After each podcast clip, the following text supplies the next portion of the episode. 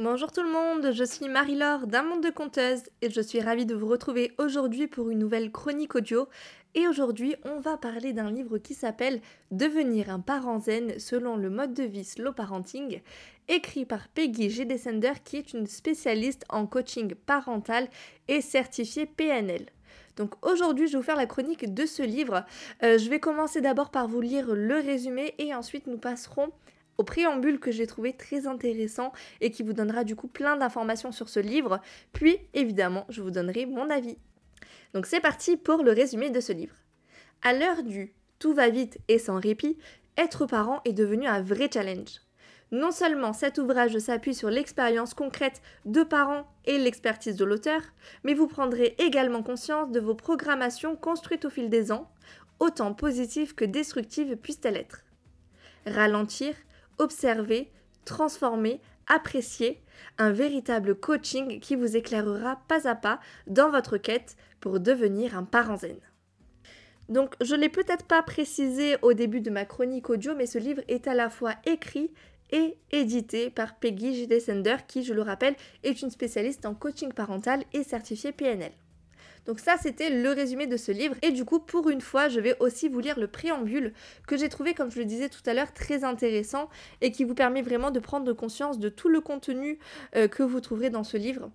Donc c'est parti, je vous lis le euh, préambule et ensuite nous passerons évidemment à mon avis sur ce livre.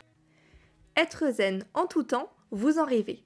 Bien souvent, les magazines pour parents vous donnent des tas de conseils et vous présentent des parents parfaits. Pas un mot au-dessus de l'autre, pas de fessée, ni de punition. Alors vous, vous culpabilisez car vous êtes loin d'être aussi génial en tant que père ou mère. Relax, les parents parfaits n'existent que dans les contes de fées.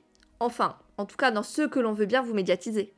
Vous êtes la personne que vous êtes et ne cherchez pas à en être une autre.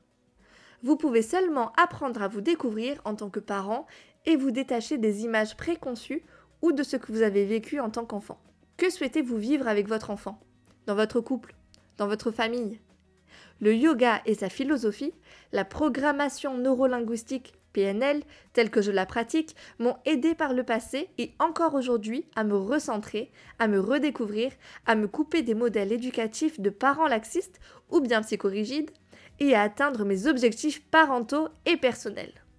C'est ce que je vous propose ici. Un parcours.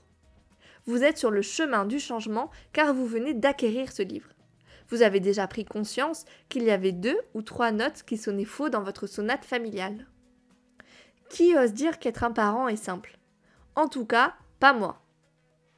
Soyons honnêtes et admettons tout simplement que c'est un métier. On ne naît pas avec la fibre maternelle ou paternelle, non, ce sont là des pensées farfelues de personnes d'un 20e ou 21e siècle qui ne savent plus quoi nous dire. Tous les enfants ont leur caractère et sur une fratrie, pas un seul ne sera comme l'autre. C'est tout simplement parfait. Il faut de la diversité. Un enfant n'est pas un adulte en miniature, ce n'est pas le reflet de votre propre personnalité.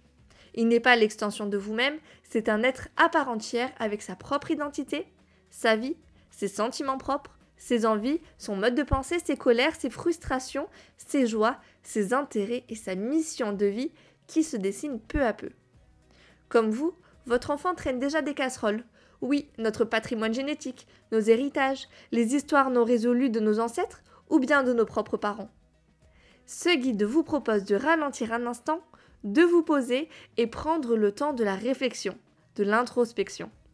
Certaines choses vous feront réagir et c'est le but. Il faut savoir secouer l'arbre pour que ce qui dérange en tombe et vous amène à réfléchir et oser pousser la porte qui mène sur une autre vision de la parentalité.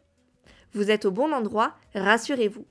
À travers mon expérience et celle de nombreux témoignages d'amis et de parents, lorsque j'étais enseignante en élémentaire, je vous propose des pistes de réflexion et un inventaire sage dans votre mode de vie parental. Lisez ce guide une première fois, puis reprenez-le et commencez votre pratique pas à pas. Revenez sur les éléments qui vous attirent ou bien qui vous mettent au défi, et restez longtemps sur un passage qui vous interpelle. Faites-en votre outil de développement personnel, ralentissez et vous verrez. Donc, vous l'aurez compris, dans ce livre, on apprend à ralentir. Pour quelles raisons Pour qui est-ce adressé? Comment faire? Tout cela est à découvrir au fil des pages de ce guide.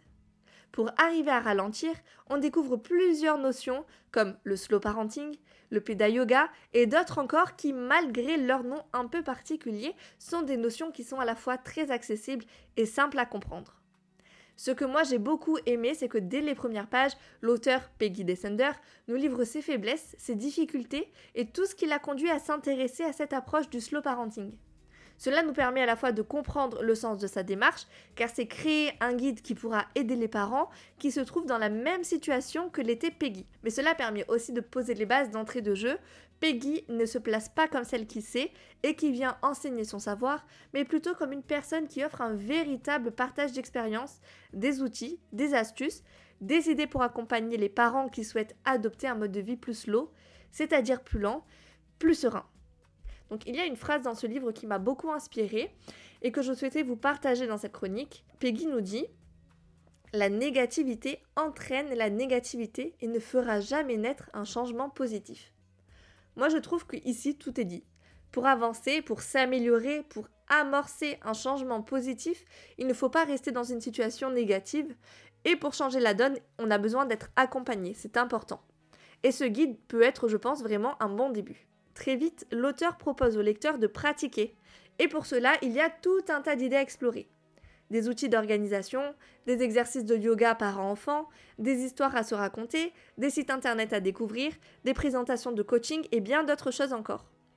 Et j'ai trouvé ça très surprenant de découvrir tout ce contenu en seulement 72 pages.